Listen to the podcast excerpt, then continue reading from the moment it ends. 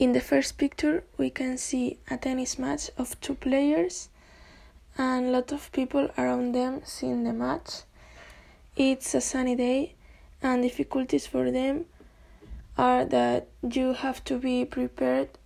and train a lot because if not, the other can win to you. And in the second picture, we can see many children running, and I think it is a charity race because they they all have a number in their t-shirts